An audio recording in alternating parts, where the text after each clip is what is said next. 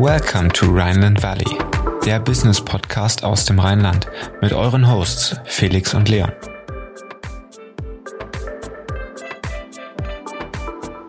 Ja, herzlich willkommen zur 16. Folge Rheinland Valley. Heute erweitern wir unseren Radius noch ein wenig weiter, gehen nach Österreich und haben Felix Oswald zu Gast. Er hat Go Student gegründet, ist auf der Forbes 30 Under 30 List im vergangenen Jahr gewesen, hat noch vor seinem Matura bzw. Abitur ähm, schon studiert und hat mit GoStudent zuletzt eine 70 Millionen Finanzierung eingesammelt. Wie er das Ganze unter einen Hut bekommen hat, erzählt er uns im Podcast und jetzt würde ich sagen, let's go.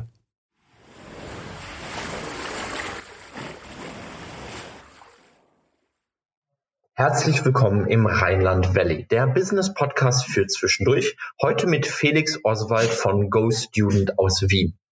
GoStudent hat die Nachhilfe revolutioniert und möchte als E-Learning-Dienst die weltweit größte Online-Schule werden. Hallo Felix. Hallo, freut mich dabei zu sein. Ja, wir freuen uns, dass du hier bist. Dann starten wir direkt in eine kleine Vorstellungsrunde. Wer bist du und was kann GoStudent? Ja, mein Name ist Felix. Ich habe vor sechs Jahren, also sechs Jahre ist es mittlerweile her, dass wir die Firma GoStudent gegründet haben. Die Intention, warum wir das Unternehmen damals gegründet haben, das Problem, das uns schon als, als Schüler auf die Nerven gegangen, äh, gegangen ist, war das Thema keinen Zugang zu Spitzenlehrern.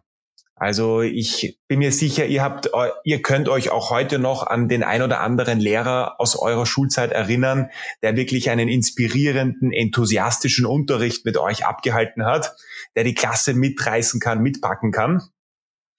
Ich hatte damals einen Geschichtelehrer, der war großartig. Äh, auch mein Großvater war ein großartiger Mathematiklehrer. Und dann vor sechs Jahren haben wir gesagt, okay, mit GoStudent wollen wir ein Unternehmen bauen, das, das Schüler mit großartigen Lehrern zusammenbringt. Das haben wir gestartet und äh, heute, sechs Jahre später, ja, sind wir, sind wir mittlerweile zu einem großen europäischen Player gewachsen und freuen uns, das Modell auch weiter skalieren zu können. Ja, vielen Dank für diese kleine Einleitung in Go Student. Ich würde deinen Werdegang mal kurz zeitlich einordnen. Du hast einen Bachelor-Master-Studiengang durchlaufen, hast einen Bachelor in Mathematics in Wien gemacht von 2010 bis 2013, hast danach noch einen Bachelor-Studiengang an der Uni Cambridge gemacht und hast dann den Master in Quantitative Finance in Zürich noch hinterhergelangt gehangen. Hast du während deines Masters schon mit der Gründung von Go Student angefangen? Ja, richtig. Also damals, als der Master in, äh, in der Schweiz äh, dem Ende zuging, das war genau die Phase, als Go Student dann begonnen hat. Korrekt. Okay, aber wie kam es genau zu der Gründung? Hast du dann, war das ein Projekt deines Masters oder hast du einfach während des Masters schon damit angefangen, äh, dich mit der Gründung es zu war, beschäftigen? Es war auch rückblickend betrachtet, es war ein schleichender Prozess. Ich war immer schon jemand, der dazu geneigt hat, Opportunitäten, die sich, die sich ergeben haben, zu nutzen und, und, und, und, und etwas Eigenes bauen zu wollen. Ich habe als, als äh, äh noch in der Grundschule und dann im Übergang zur, zu, zum Gymnasium äh, äh, gebrannte DVDs äh, in der Schule verkauft, um, um Geld zu verdienen.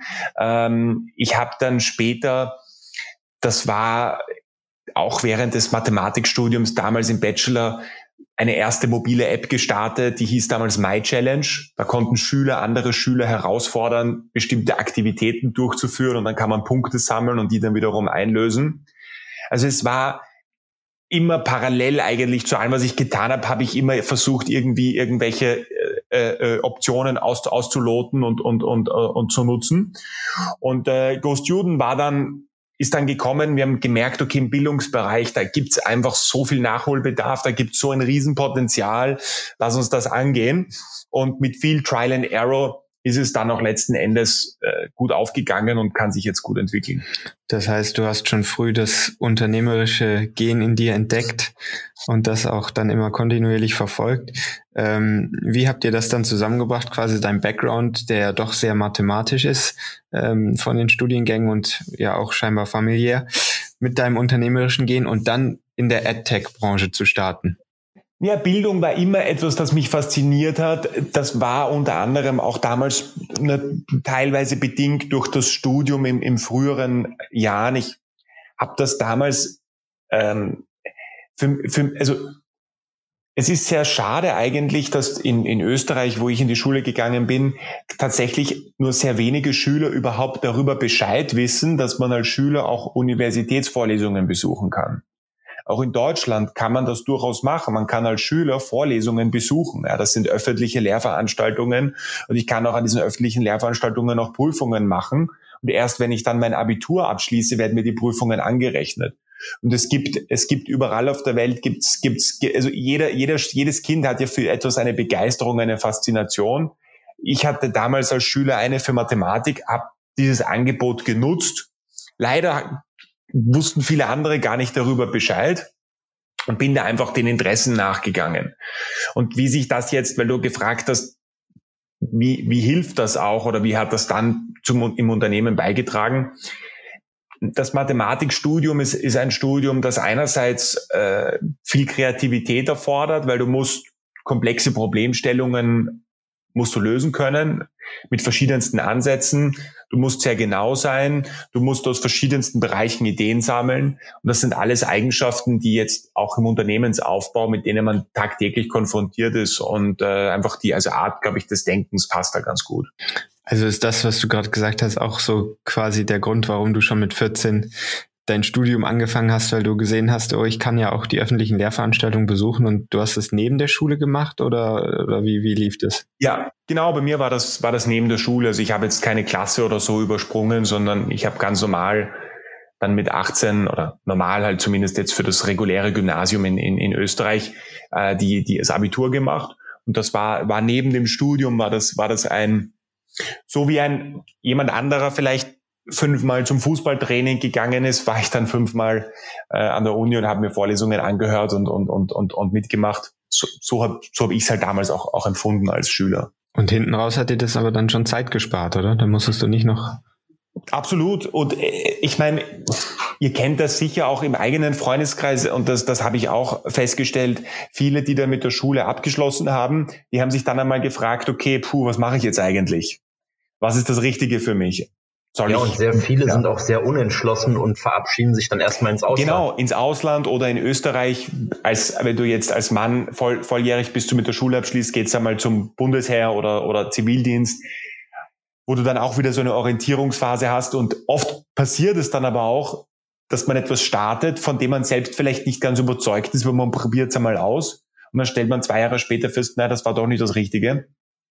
Und das, diese Zeit, die konnte ich mir definitiv ersparen, dann, weil das ein bisschen früher begonnen hat. Okay, na, sehr cool. Dann gehen wir ähm, jetzt mal über zu eurem Geschäftsmodell. Wie funktioniert denn genau das Businessmodell von, von mhm. Go Student? Ähm, was seht ihr als euren USP? Ähm, wie könnt ihr Umsätze erzeugen? Wie funktioniert das ganze Modell? Mhm. Das Geschäftsmodell ist wirklich sehr, sehr einfach gehalten. Das heißt, wenn Eltern von Kindern es sind meistens die Eltern, die zusätzlichen Unterricht für die Kinder suchen. Wenn die auf uns aufmerksam werden und sich bei unserer Plattform anmelden, dann rufen wir die Familien an. Wir fragen in so einem Erstgespräch, wo die Familien mit den Kindern momentan Schwierigkeiten haben, was auch besonders gut funktioniert, wo Unterstützung gebraucht wird. Wir suchen dann den besten Lehrer für das Kind aus, bringen das Kind und den Lehrer im Online-Live-Einzelunterricht zusammen und wir verkaufen dann eine langfristige Mitgliedschaft. Also im Schnitt nimmt dann eine Familie acht Einheiten im Monat. Also das sind dann zwei Lerneinheiten pro Woche für das Kind, jeweils knapp 60 Minuten. Und das wird dann von uns über einen langen Zeitraum, mehrere Monate oder Jahre unterstützt und betreut. Und da bekommen wir eine Kommission von dem Betrag, den die Eltern dann bezahlen. Ja, da stellt sich mir jetzt die Frage, wie setzt man sich gegen die klassische Nachhilfe durch? Ähm, warum ist denn GoStudent besser als die klassische Nachhilfe? Und es gibt ja dann auch noch die Großkonkurrenz, wie zum Beispiel ein YouTube und äh, andere Plattformen, zu denen ihr auch in Konkurrenz getreten seid. Wie agiert ihr da und warum setzt ihr euch auch gegen YouTube durch? Mhm. Also Nachteile bei der stationären Nachhilfe sind immer Oftmals ist es Gruppenunterricht, also wenn man jetzt von klassischen Anbietern spricht wie Schülerhilfe oder Studienkreis, dort wird Gruppenunterricht angeboten, weil sonst zu teuer, weil der Einzelunterricht dort sehr teuer ist, weil die Lehrer vor Ort bezahlt werden müssen, die, die physische, das physische Schulhaus, das gemietet wird, muss, muss bezahlt werden. Wenn man den Schwarzmarkt, den, den, den Offline-Schwarzmarkt verwendet, dort gibt es dann wieder sehr viel Intransparenz. Kann ich dem Lehrer vertrauen? Kann mich der langfristig unterstützen? Das heißt, um dagegen, um da zu gewinnen, muss ich preislich attraktiv sein. Wir sind 30 Prozent günstiger als der stationäre institutionelle Einzelunterricht. Wir bringen Transparenz in den Markt, weil wir ein einheitliches Preismodell haben. Äh, wir stellen die Qualität der Lehrer sicher und stellen auch sicher, dass die langfristig die Familie unterstützen und betreuen können. Und diese Kombination und diese einfache Convenience das, das zeichnet unser Modell aus und das hat es uns auch erlaubt, diese bestehenden Anbieter, sagen wir mal so, denen sehr viel Feuer unterm Arsch zu machen. Das andere Thema, das du angesprochen hast, die Content-Anbieter jetzt, äh, die Content produzieren auf YouTube, auf anderen Plattformen. Da muss man dazu sagen, die verwenden wir selbst teilweise. Also auch Lehrer bei uns verwenden diese Plattformen, um den Unterricht attraktiver und, und spielerischer zu gestalten. Ähm, aber es ist etwas, das komplementär zueinander funktioniert und das eine ersetzt jetzt das andere nicht. Also nochmal kurz für mein Verständnis, ähm, es ist schon äh, One-on-One-Unterricht, was ihr da anbietet, ähm, weil da ja. gibt's ja eben auch jetzt äh, deutsche Player am Markt, ist ja glaube ich doch auch bekannt gewesen oder geworden in den letzten Jahren, ähm, Simple Club aber die bieten ja eigentlich nur mhm. On-Demand-Videos an, so soweit ich das kenne und selber mal benutzt habe. Ich meine, das Abitur ist mittlerweile auch schon fünf Jahre her. Und ich glaube aber, dass der Lerneffekt bei, bei ja. ähm, One-on-One-Unterricht doch höher ist und man dann höheren Erfolg auf, auf individueller Ebene erzeugen kann, oder? Das ist wahrscheinlich auch die zugrunde liegende Intention dann von euch, oder? Ja, richtig, also völlig richtig. Die effektivste Art von, von Unterricht ist, ist und bleibt Einzelunterricht. Warum? Weil bei Einzelunterricht kann ich bestimmte Probleme so oft wiederholen, bis sie der Schüler auch verstanden hat. Und bei On-Demand-Themen, aber auch bei Gruppenunterricht, kann das einfach nicht durchgeführt werden. Das heißt, ihr greift aber auch diese oder die bessere Herangehensweise mit Einzelunterricht auf und löst quasi flächendeckend das Problem ähm, und wollt dann nicht abweichen auf irgendwie Gruppen Arbeit, sondern geht dann halt in den Einzelunterricht, wo ihr dann halt auch den größten Impact für den Schüler seht. Ähm, ja, was mir in den letzten Jahren aufgefallen ist, ist, dass die Digitalisierung ähm, durch den Markt quasi an die staatlichen Schulen gebracht werden muss, weil der Staat den Komplex Schule in Sachen Digitalisierung völlig um, außer Acht lässt. Ähm, beziehungsweise ist der Markt einfach deutlich schneller als ich glaube, der Staat. Ist das auch dein Empfinden? Damit wir uns wirklich in eine sehr moderne, innovative Zukunft begeben im, im generellen Bildungsbereich, muss man da ansetzen, was den größten Impact hat. Und das, was den größten Impact im Schulsektor hat, ist und bleibt die Lehrperson. Die Person, die vorne steht, in der Klasse unterrichtet und die Schüler auf diese Reise mitnimmt. Das ist das zentrale, das zentrale Stück für ein erfolgreiches Schulsystem. Ich möchte euch nur ein Beispiel geben, wie stark äh, oder wie, wie, wie, wie, wie, wie wichtig auch ein guter Lehrer sein kann. Mein, mein Bruder beispielsweise, mein Bruder ist in die gleiche Schule gegangen wie ich, gleiches Gymnasium, fünf Jahre jünger als ich, ähm, hatte in den meisten Schulfächern sogar auch die ähnlichen Lehrkräfte wie, wie meine Schulklasse damals. Mit dem Unterschied in Englisch hatte ich eine Englischlehrerin, die hat mit uns konsequent von der ersten Minute an bis zuletzt Englisch gesprochen. Also die hat den Englischunterricht auf Englisch auch abgehalten, wie man sich das jetzt vorstellt bei Englischunterricht. Mein Bruder hingegen hat eine Englischlehrerin, die hat den Englischunterricht auf Deutsch abgehalten. Was ist passiert?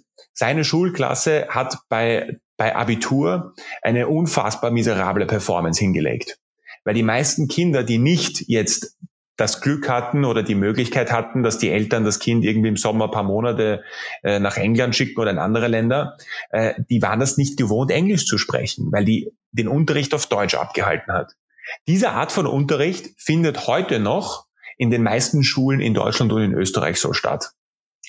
Und das ist, das ist ein kleines Detail, das hat nichts damit zu tun, ob Kinder ein iPad haben, ob die mit dem Overhead-Projektor unterrichtet werden oder am, am, am TV was schauen. Das hängt einzig und allein mit Lehrern zusammen. Das, das ist, da muss man ansetzen. Man braucht die besten Lehrer, die muss man ausbilden und rekrutieren. Dann, dann, dann verbessert sich auch automatisch das, das Bildungssystem. Ja, das ist, glaube ich, ein gutes Beispiel, was du gerade gebracht hast, weil bei mir war es genauso. Ich wurde auf Englisch im Fach Englisch unterrichtet. Und man merkt auch über die Zeit, dass man Englisch in Wort deutlich ähm, fortgeschrittener ist als jetzt das von anderen, weil ähm, man halt permanent mit der Sprache konfrontiert wurde. Jetzt würde mich mal interessieren, wo siehst du die Zukunft der Schule oder welches Schulsystem, welche Unterrichtsform gefällt dir weltweit am besten? Ähm, wer macht's besser als Deutschland? Ja. ja. Ähm, es gibt ein Modell, das wenn man jetzt sich vorstellt oder sich die Frage stellt, wie sieht ein Klassenzimmer in, in 50 Jahren aus? Es wird ja, es wird ja oft gerne von, von Kritikern wird gerne immer das Bild von einem Klassenzimmer von vor 50 Jahren gezeigt und dann wird ein Bild von heute wird, nebeneinander gelegt und die schauen gleich aus, ja. Ähm, in 50 Jahren glaube ich persönlich, ich glaube persönlich, dass sich das Klassenzimmer per se nicht so viel verändern wird, weil Schule hat, finde ich, zwei interessante Aspekte. Das eine ist der soziale Aspekt. Du lernst, du lernst natürlich auch wahnsinnig viel, indem du mit Leuten zusammenkommst aus verschiedensten Kulturen, verschiedensten Bereichen. Du musst dich wie im echten Leben, du musst dich durchschlagen, ja, damit du, damit du, damit du ähm, auch eine einfache Zeit dann in der Schule hast. Ähm, aber in China gibt es ein Modell, das finde ich, das habe ich mir vor zwei Jahren angesehen, das fand ich wirklich sehr spannend. Das ist das Two-Teacher-Modell. Da wird in Schulen, die äh, sich an Orten befinden, denen es schwerfällt, Lehrer zu rekrutieren. Was die gemacht haben ist, die hängen in die Schulklasse. Die Kinder kommen physisch zusammen und in der Schulklasse wird eine Leinwand aufgehängt und dann wird aus Peking zum Beispiel, einer der äh, renommiertesten Geschichtelehrer, wird dann per Livestream in 15, 20, 25, 30 Schulen live, per, per Livestream dazugeschalten. Das heißt, der Top Pekinger Geschichtelehrer hält den Unterricht in 30 Schulklassen gleichzeitig ab. Und dann gibt es in jeder Schulklasse gibt es eine physische Person. Das ist ein bisschen so wie der Koordinator. Der ist jetzt kein Geschichtexperte, aber der koordiniert dann den Unterricht und stellt sicher, dass die Kinder dort auch gut arbeiten können.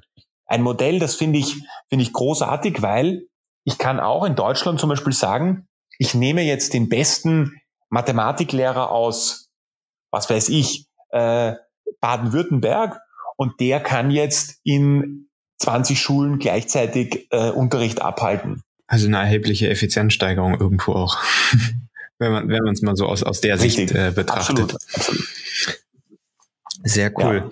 Ja. Ähm, das wäre nämlich auch sonst meine meine nächste Frage gewesen, wenn man jetzt so auf die Welt schaut und du du bist ja definitiv der Experte, denke ich mal, am, am Bildungs- und Schul Schulmarkt, wo du jetzt sagst, in welchen Ländern ähm, oder welche Länder da super Beispiele sind, ähm, wie man es machen kann. Da hast du jetzt eben China genannt. Mhm. Ich glaube, da können wir hier in Deutschland und Österreich auch äh, definitiv noch viel von lernen weil doch gerade auch viel der Schulsysteme äh, zeitlich etwas zurückhängen, wenn, wenn, wenn man das so sagen darf. Ja. Mhm.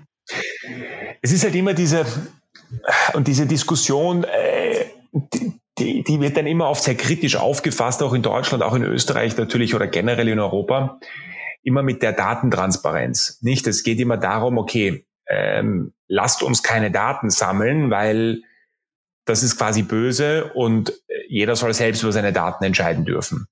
Das ist auch alles, macht auch alles grundsätzlich in der Theorie Sinn. Nur in der Praxis, wenn ich einen Service verbessern möchte, muss ich Daten sammeln. Das ist so wie, wenn ich heute sage, ähm, ich möchte keine Daten mehr von einem Auto sammeln, das einen, einen Unfall hat oder ich möchte keine Autounfälle mehr in die Statistik oder sowas aufnehmen, weil äh, äh das, das, diese, diese, diese, diese Daten äh, sollen, sollen nicht weitergegeben werden. Das wäre katastrophal, weil ich kann ein Auto, kann ich nur dann besser machen und sicherer bauen, wenn ich bestimmte Daten zu dem Auto auch sammeln kann. Und man, man muss das auch im Schulbereich aus dieser Brille betrachten, dass durch das Sammeln von Daten von effektivem Unterricht versus ineffektivem Unterricht, Notenentwicklung von Kindern in einem Bundesland versus in einem anderen Bundesland, in einem Land versus einem anderen Land, Lerngeschwindigkeiten. Ähm, das sind alles Themen, die muss man sammeln, weil man dadurch es besser machen kann und optimieren kann. Und diese, diese Diskussion, die wird, glaube ich, oft zu schnell ähm, wird da der Deckel zugemacht, wenn man das auf, wenn man das, wenn man das anbringt. Sehr cool. Kommen wir nochmal zurück zu, zu Go Student. Ähm, wie habt ihr dann skalieren können, beziehungsweise von 2016 bis heute skalieren können? Ähm, wie viele Kunden habt ihr so oder welche Art von Kundenstamm habt ihr euch überhaupt aufbauen können und ähm, in welchen Ländern und wie groß und wie groß mhm. ist euer Team mittlerweile gewachsen? Ja, also wir haben den Service oder sagen wir den Erstservice Anfang 2016, 2016 gestartet. Wir haben doch drei Jahre damit verbracht, das Modell zu finden, das wir heute eben haben, also One-on-One Online-Unterricht. Dieses Modell existiert jetzt seit knapp mehr als zwei Jahren, also seit Anfang 2019. Wir, als wir realisiert haben, dass wir die Eltern als Zielgruppe haben, weil die Eltern sind die, die die Zahlungen tätigen und, und die Entscheidungsträger sind. Und als wir realisiert haben, dass auch die meisten der Schüler eher jünger sind, also auch heute die meisten der Kinder, die jetzt den Service verwenden, sind im Alter von 10 bis 14.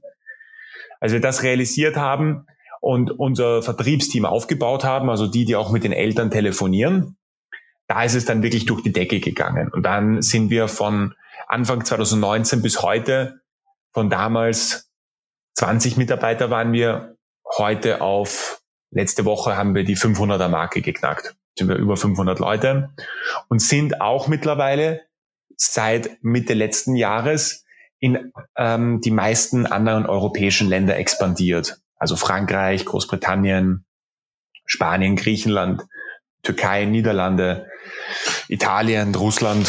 Auch dort gibt es jetzt die ersten Standorte und die ersten, die ersten Leute, die dort arbeiten. Ja, dann würde ich doch mal die Finanzierungsrunde starten, denn ich habe mich gefragt, wie habt ihr euch finanziert jetzt über die Jahre, auch ab 2016? Wann kamen erste Investoren dazu und wie viele Anteile hältst du persönlich noch an dem Unternehmen? Ich habe gesehen, Left Lane und die N-Capital sind ähm, jetzt, waren die Erstinvestoren. Ähm, wie viele Series hattet ihr jetzt schon und wie viele werden noch folgen? Meistens zu wenig. Ähm, ähm, naja, wir haben das erste private Geld eigentlich schon damals mit der Gründung aufgenommen. Würden wir wahrscheinlich heute anders machen, aber damals, man muss sich vorstellen, mein Mitgründer und ich, wir waren damals 20 Jahre, wir haben jetzt mit dem Studium abgeschlossen, äh, wir hatten in dem Bereich nicht wirklich Erfahrung. Die Eltern waren selbst skeptisch, und wir hatten dann damals über Umwege einen ersten Business Angel gefunden und der hat dann gesagt, okay, Burschen, ich gebe euch äh, 20.000 oder 30.000 Euro und äh, möchte da von, vom Start an dabei sein. Und durch diese Bestätigung, quasi durch diese externe Bestätigung, haben wir dann auch von den, von den Eltern, von der Familie einen, einen, einen, ein, ein kleines, kleinen Zuschuss bekommen, um diese, um diese Erstphase zu finanzieren hat aber natürlich auch den Effekt, dass du von Anfang an schon viele Anteile ähm, vergibst. Später dann, als das Unternehmen gegründet wurde, bis zu dem Moment, wo Left Lane und DN eingestiegen sind, also die Series A Investoren Anfang 2020, bis zu dem Zeitpunkt haben wir schon einige Finanzierungsrunden durchgeführt mit privaten Investoren, mit der Speed Invest, das ist ein österreichischer Kapitalgeber, um diese Testphase, dieses Experimentieren auch finanzieren zu können. Weil wir eben, wir haben drei Jahre lang, wir haben null Euro Umsatz gemacht, drei Jahre lang. Wir hatten überhaupt keine, ähm, es war kein konkreter Plan da, wie jetzt Umsätze gemacht werden sollen. Es war alles auf Experimentier und Skalierung ausgerichtet. Und äh, deswegen, deswegen vergibt man in dieser Phase natürlich ähm, mehr Anteile, ähm, um ja, auf der anderen Seite aber auch gleichzeitig überleben zu können, weil, weil du halt davon abhängig bist, äh, um das Geschäft weiter fortzuführen. Ähm, das heißt, an dieser Stelle wäre vielleicht das Learning auch, dass man jetzt jungen Gründern mitgibt, dass man nicht zu schnell zu viele Anteile ähm, abgeben sollte, was sich dann vermutlich auch einfacher sagt, als sich umsetzen lässt, oder? Ja, ich meine, es sagt sich so einfach, das ist, oftmals hat man auch keine andere Wahl dann, ja, oder es gibt dann nur einen Geldgeber, der hinein investieren möchte oder zwei und man hat gar keine andere Wahl. Ähm, ich glaube, wenn man heute vermeiden möchte, dass man zu stark verwässert wird, dann muss man von Anfang an nochmal klarer sein in, in dem, was das Geschäftsmodell ist. Ich weiß gar nicht, ob das heute, und ich meine, so lange ist es nicht her, aber trotzdem sechs Jahre oder fünf, doch fast sechs Jahre in der Szene sind natürlich viel, aber ich weiß gar nicht, ob es heutzutage so einfach ist, dass man drei Jahre lang jetzt ohne Umsatz fahrt und nur Skalierung geht. Ähm, ja, aber dann ist doch die Frage, wo geht man mit äh, Go Student hin? Was sind so die nächsten Steps? Was ist die Mission von Go Student? Wo wollt ihr irgendwann stehen? Mhm. Ja, unsere Mission als Go Student ist, ist es, diese globale äh, Nummer eins Schule zu bauen. Was meinen wir genau damit? Wir sind momentan fokussiert auf den virtuellen Einzelunterricht. In dem Einzelunterricht, da machen wir eine gute Arbeit. Wir haben herausgefunden, wie das Modell funktioniert. Wir wissen, wie die Akquise funktioniert. Wir wissen, wie, wie wir die Kunden halten können, wie sie zufrieden bleiben.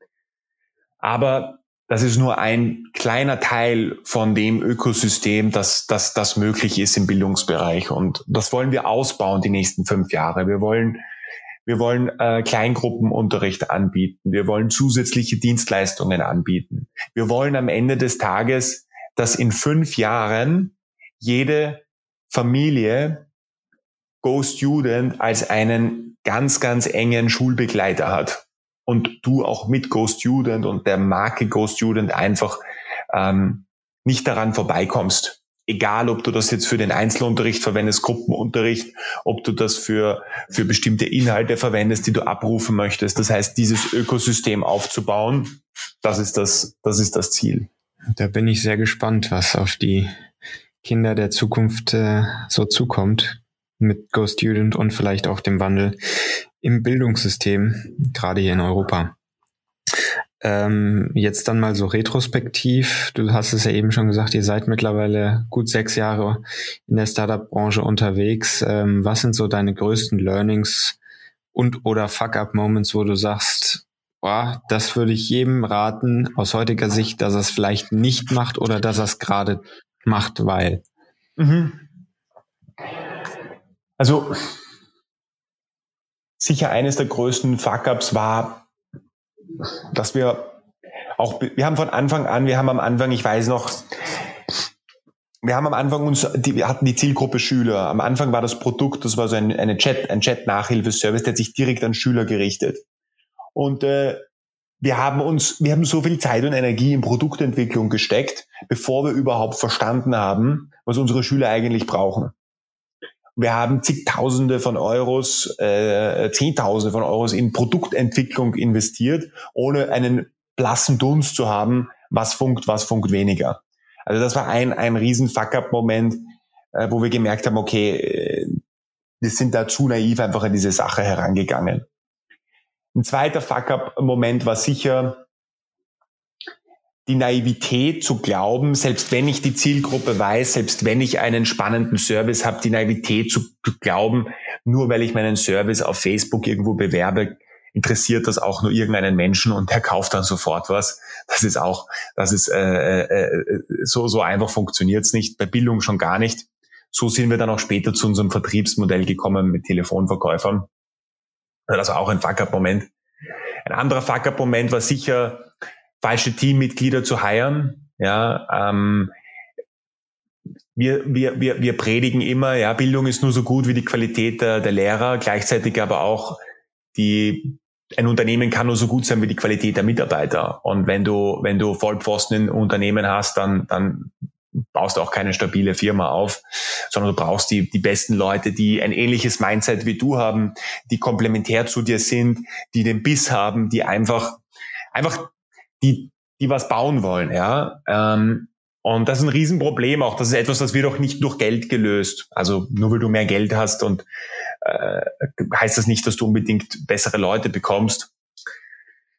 Ähm, das, was besonders gut funktioniert hat, war, glaube ich, immer über alle sechs Jahre hindurch dieser ständige Drang, etwas besser zu machen und Dinge neu zu denken, neu zu challengen, herauszufordern. Das ist etwas, das, das war dann auch am Ende des Tages ein großer Teil von dem, von dem Erfolg, von dem Geschäftsmodell heute, diese ständige immer sich nicht zufrieden geben und neu ausprobieren, weitermachen, neu ausprobieren, weitermachen. Und irgendwann, wenn man, wenn man, wenn man daran glaubt, dann, dann, dann, dann, dann muss man am Ende des Tages auch irgendwelche Lorbeeren ernten dürfen. Also das, sonst, sonst wäre die Welt wahrscheinlich zu ungerecht. Also zusammengefasst, die zwei größten Learnings aus, aus den Fuck-Ups, die du erleben musstest, ähm, einmal Marktforschung zu betreiben, bevor man dann doch tatsächlich äh, an den Markt geht mit seinem Produkt, um das Feedback direkt ja. einzubauen und dann in dem gleichen Zuge eben auch die Feedback-Schleife früh loszuschießen, um auch eben wie bei euch dann die Sales-Strategie äh, und Marketing-Strategie auch kontinuierlich und schnell zu optimieren, ähm, um dann eben skalieren zu können, ja. Mhm. Ja. Okay, cool. Dann, ähm, du hast es ja eben gesagt, 2019, wo ihr mit dem aktuellen Modell gestartet seid, habt ihr eigentlich bis dahin keinen Umsatz gemacht. Jetzt 2021, knapp zwei Jahre später, wie hat sich euer Umsatz entwickelt? Wie stark konntet ihr in den zweieinhalb Jahren wachsen? Also wirklich, wirklich sehr, sehr stark. Wir, wir, wir verkaufen mittlerweile ähm, äh, über 350.000 Einheiten im Monat ähm, bei einem durchschnittlichen Preis von von um die 20 bis bis bis 24 Euro kann man kann man sich eh circa ausrechnen, wo man wo man da steht. Ähm, also es, äh, und am Anfang 2019 war es quasi null verbuchte Einheiten im Monat. Also es ist schon es ist schon sehr schnell vorangegangen. Ähm, aber das Potenzial ist riesig. Also alleine in, in Europa muss man sich vorstellen, wird nur für privaten Unterricht werden rund 30 äh, bis 35 Milliarden Euro ausgegeben. Also da bespielen wir gerade einmal 0, was sind das, zwei, drei Prozent oder sowas vom, vom, vom, vom Marktvolumen. Also da stehen wir ganz am Anfang. Und wir sind schon sogar mit den Zahlen sind wir absoluter Spitzenreiter in Europa, was den Online-Unterricht betrifft. Also äh, äh, wir haben uns da jetzt einen guten, guten Vorsprung äh, ausbauen können. Aber man muss dann natürlich auch äh, quasi jetzt nochmal Wachstum beschleunigen, nochmal schauen, welche Hebel kann man betätigen, um das nochmal zusätzlich zu skalieren und auch am Ende des Tages wirklich schauen, dass die Qualität des Services auch wirklich hoch bleibt und dass du, dass die, dass die, dass die Kunden sehr zufrieden sind. Ja, Felix, an dieser Stelle vielen Dank für das sehr informative Gespräch. Ich glaube, wir konnten einiges an Learnings wieder bündeln und auch sehr viel weitergeben. Wir würden jetzt zu unseren Private Insights kommen. Wir haben sechs Fragen für dich vorbereitet, drei unternehmerische und drei privatere und würden damit starten. Bist du bereit? Bereit.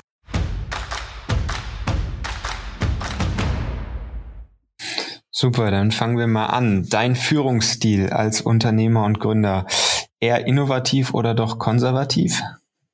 Innovativ, aber fordernd.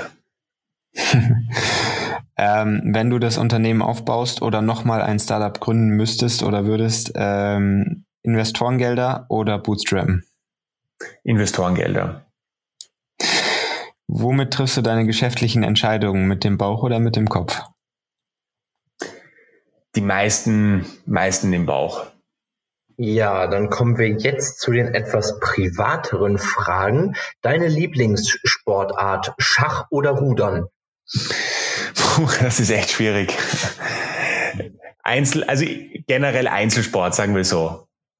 Mann Alles. gegen Mann, ähm, das, das habe ich am liebsten, ja. Alles klar. Dein Hassfach und Lieblingsfach in der Schule? Hassfach definitiv Musik. Ich bin musikalisch absolute, absolute Niete. Lieblingsfach, ja, Mathematik und, und Physik. und dein Favorit bei den Social Media Plattformen. Wo lieferst und konsumierst du am meisten Content? Am meisten aktuell LinkedIn. Ja, definitiv LinkedIn. Ja, Felix, dann nochmal vielen Dank für diese Einblicke in Go Student. Das hat uns beiden, glaube ich, da spreche ich wieder für uns beide, sehr viel Spaß gemacht, ähm, heute mit dir hier aufzunehmen. Und wir hoffen, dass wir uns vielleicht in Zukunft in auch in ein paar Jahren nochmal hier am Mikrofon wieder treffen im Rheinland Valley. Ciao, bis bald. Mach's gut. Danke euch. Ja, das war sie auch schon wieder, die 16. Folge Rheinland Valley. Mir hat das Gespräch mit Felix sehr viel Spaß gemacht. Gerade auch einfach mal, dass wir eben unseren Radius nach Österreich erweitert haben und was sie mit GoStudent bisher erreicht haben, ist aus meiner Sicht echt phänomenal in der kurzen Zeit. Wenn ihr mehr über GoStudent erfahren wollt, schaut mal in den Show Notes vorbei. Und wie immer freuen wir uns, wenn ihr uns eine positive Bewertung bei iTunes gebt, damit der Podcast einfach noch sichtbarer wird. Und folgt uns auch auf Instagram. Bis zum nächsten Mal. Ciao.